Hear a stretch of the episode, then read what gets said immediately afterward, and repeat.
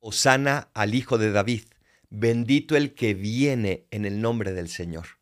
Así comienza la Semana Santa, con esa invocación que le hicieron a Jesús cuando también entró a Jerusalén y lo proclamaron rey, que al poco tiempo lo dejaron de seguir y después lo proclamaron sin saberlo también, rey del universo a través de su muerte. Qué contraste hay en el corazón del ser humano. Por un lado, está feliz porque llega a su Salvador, siempre y cuando no le exija más allá de lo que el ser humano y su corazón está dispuesto a dar.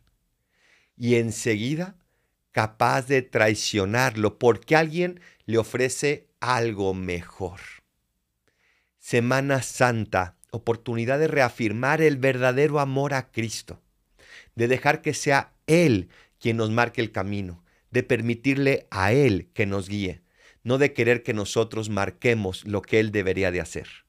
Semana Santa, camino hacia la cruz, camino hacia el dolor, hacia el sacrificio, pero también puerta para la resurrección, para la alegría, la felicidad y la vida.